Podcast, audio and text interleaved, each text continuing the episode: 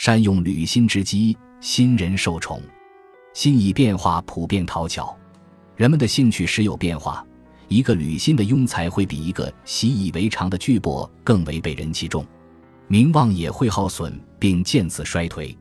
切记，心之光艳灿无多时，过不了几天就不再为众目所主。所以，要善加利用新宠的优势，赶在招贤之前，尽可能从中受益。因为新晋一过，人心就会冷却，新之可喜就会变成老之讨嫌。